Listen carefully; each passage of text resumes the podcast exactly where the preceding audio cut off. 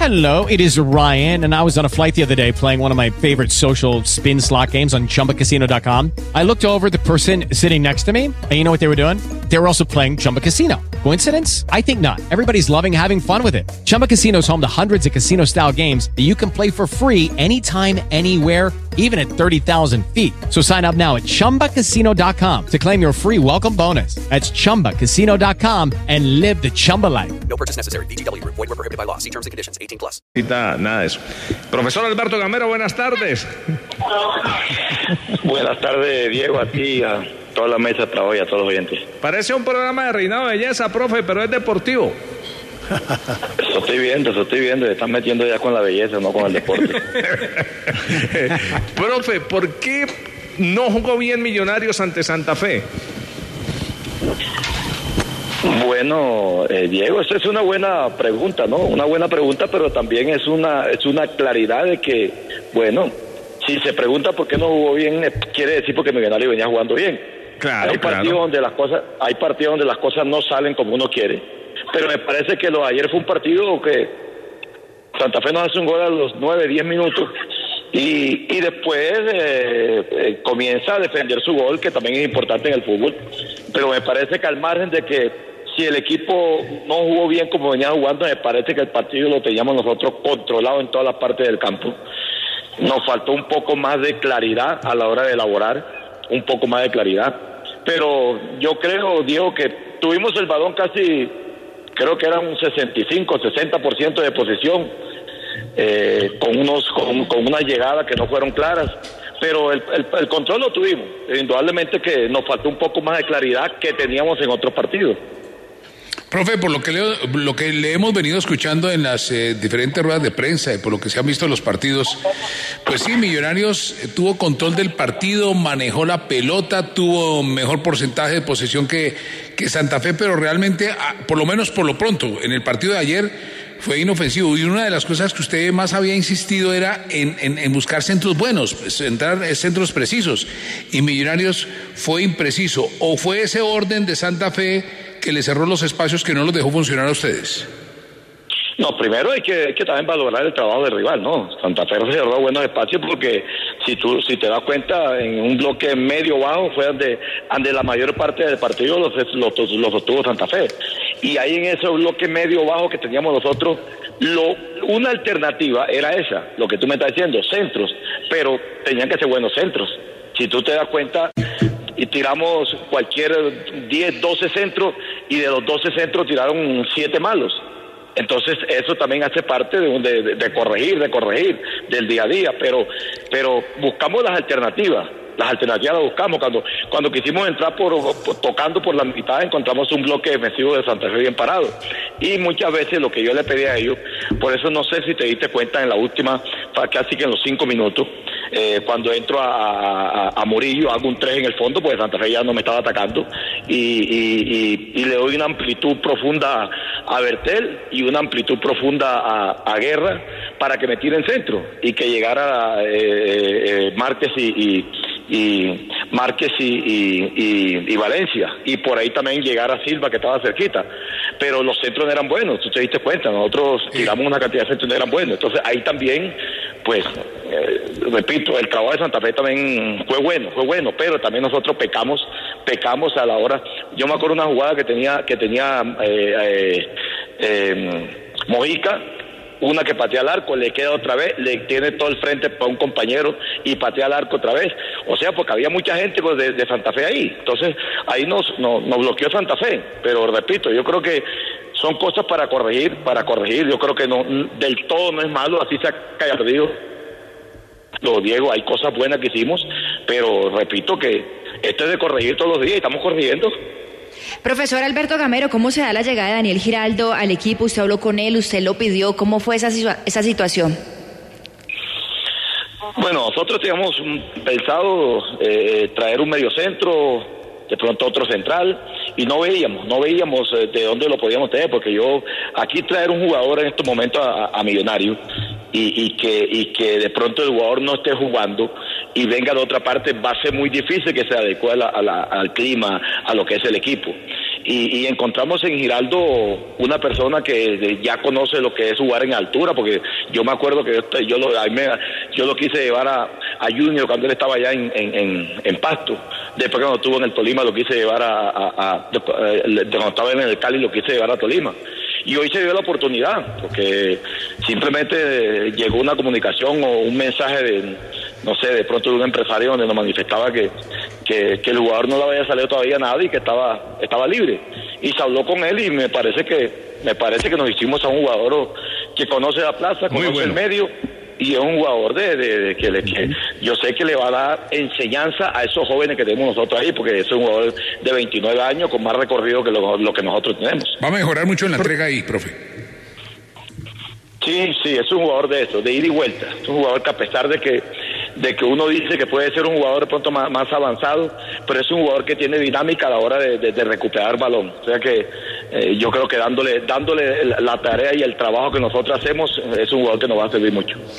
Profe, se mecanizó tanto eh, la pareja Uribe-Chicho que yo me puse a ver el partido, ¿no? Y dije, ¿cuál de todos los que tiene el profe Gamero allá es el más cercano a jugar de Chicho para que Uribe esté más cómodo? Bueno, eh, eh, un, un- cercano a Arango no lo vamos a tener, porque Arango prácticamente, yo le decía a él, él no es 10, él es un media punta. Media punta, y nosotros utilizábamos en esa forma que estuviera cerquita a Chicho. A veces retrocedía y le quedaba el arco de frente. Entonces no vamos a encontrar un jugador de eso. Lo que hoy tenemos, lo que hoy tenemos son esos clásicos 10. A mí, a mí siempre me ha gustado el 10. El 10 uno lo puede acomodar por cualquier parte, de extremo, de por dentro, eh, si lo quiere tener un media punta. Donde tú lo quieras utilizar, lo puedes coger un, un 10. Y hoy tenemos nosotros a Mojica y también tenemos al mismo por eso no, no pudo estar con nosotros. Esa función me la puede hacer McAllister, pero eh, eso le estoy pidiendo y yo sé que lo vamos a conseguir. Ayer, ayer Mojica tuvo eh, tres, cuatro remates al arco, que de pronto él afinando mejor esa puntería va a hacer gol de ahí, desde ahí. ¿Y qué queremos también de Mojica?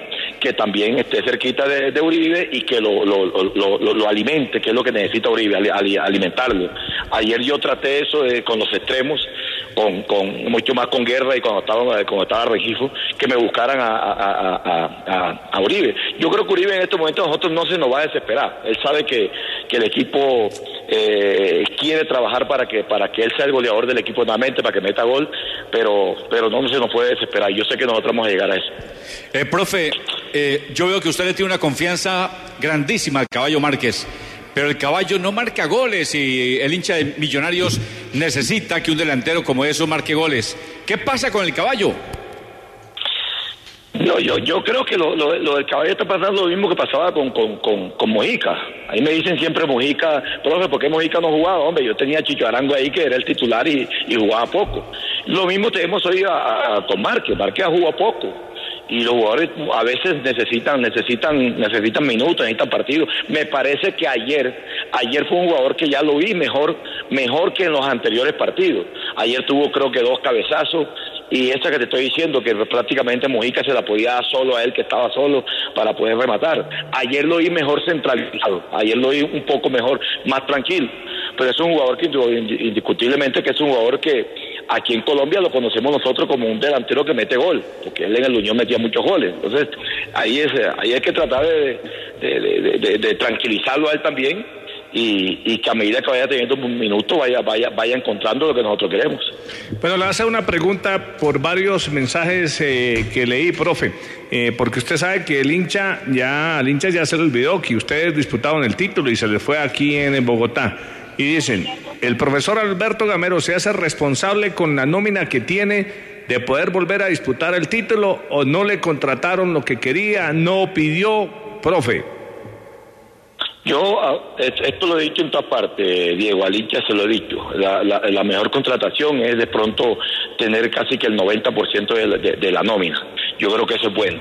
Eh, es que nosotros, si nos damos cuenta, eh, eh, Diego, cuando disputamos el título, hoy, hoy, el, equipo que está jugando, no teníamos a Giná, no teníamos a Román, no teníamos a Vargas, entonces, eh, eh, no teníamos a Arango que no, que no tuvimos tampoco. Entonces, esto es de, de, no siempre nos va a pasar eso. No siempre va a pasar eso. Hay equipos donde hay jugadores que son indispensables. A lo mejor, fíjese usted que eso le pasó al Tolima. Eh, eh, eh, Caicedo no venía jugando y lo recuperaron para la final y fue importante en la final. O sea, a veces uno no puede, uno no puede eh, eh, decirle al tiempo qué va a pasar. Uno, uno se prepara para el presente, para el presente, presente y esperando que el futuro sea muy bueno. Pero hoy es el presente y hoy el equipo que tenemos nosotros me parece que es un equipo, a mí lo que me demostraron, aparte del partido este que jugaron contra, contra Santa Fe, que a mí me parece también que no se jugó bien, pero tampoco se jugó mal, pero no se jugó bien. O sea, no se jugó como veníamos jugando. Pero si yo meto los partidos anteriores a eso, me parece que el equipo me ha brindado una, a mí una seguridad, seguridad de que, de que tenemos un buen equipo para pelear esta final. Pues profesor Alberto Gamero, que le sigan eh, saliendo las cosas porque en este año le ha ido bien. Sí, se fue el título, que era lo que se esperaba, pero cumple un buen trabajo en la capital está en la pelea con nueve puntos. República. Sí, está ahí pegadito. eh, tres triunfos y una derrota. ¿Qué partido está viendo, profe?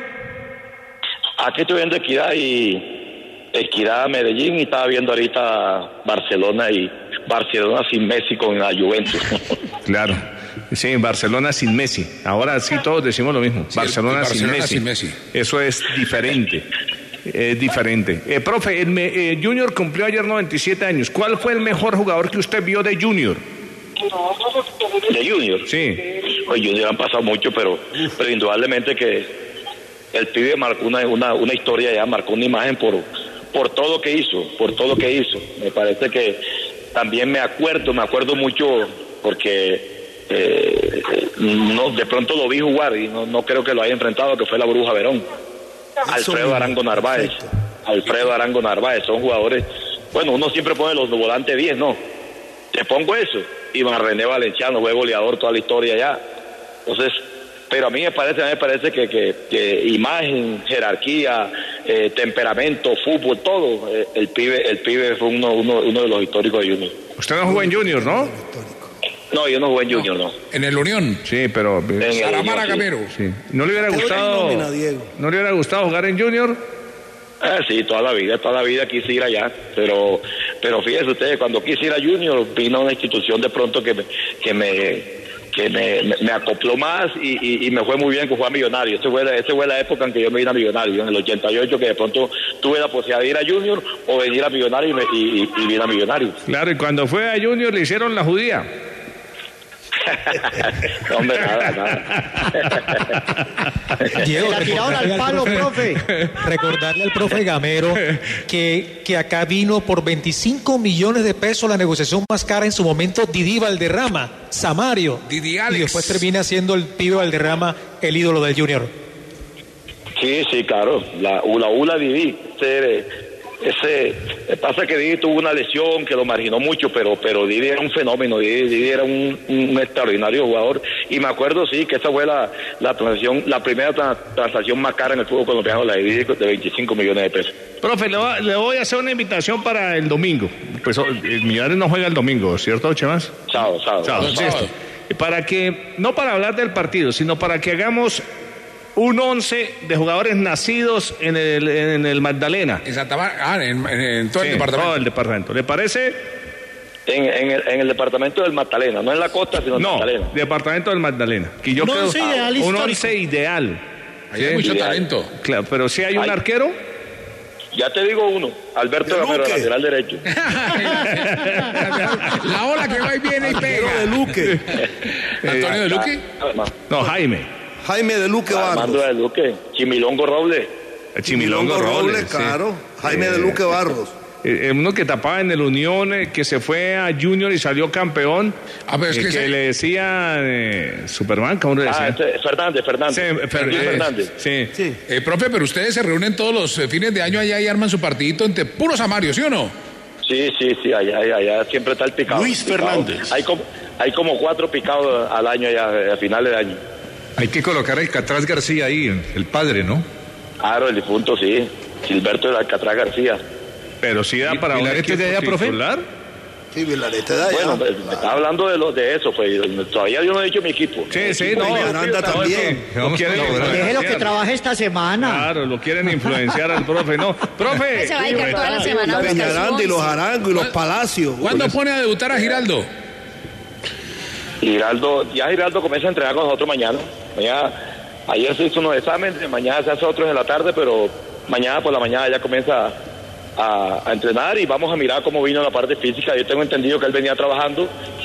Eh, es un jugador que el torneo pasado jugó 19, 20 partidos con Santa Fe, entonces no creo que vaya a tener mucho problema para, para comenzar a jugar rápido. Oye, ese buen jugador. Profe Alberto Gamero, muchas gracias. Lo esperamos el domingo para la tertulia eh, del departamento.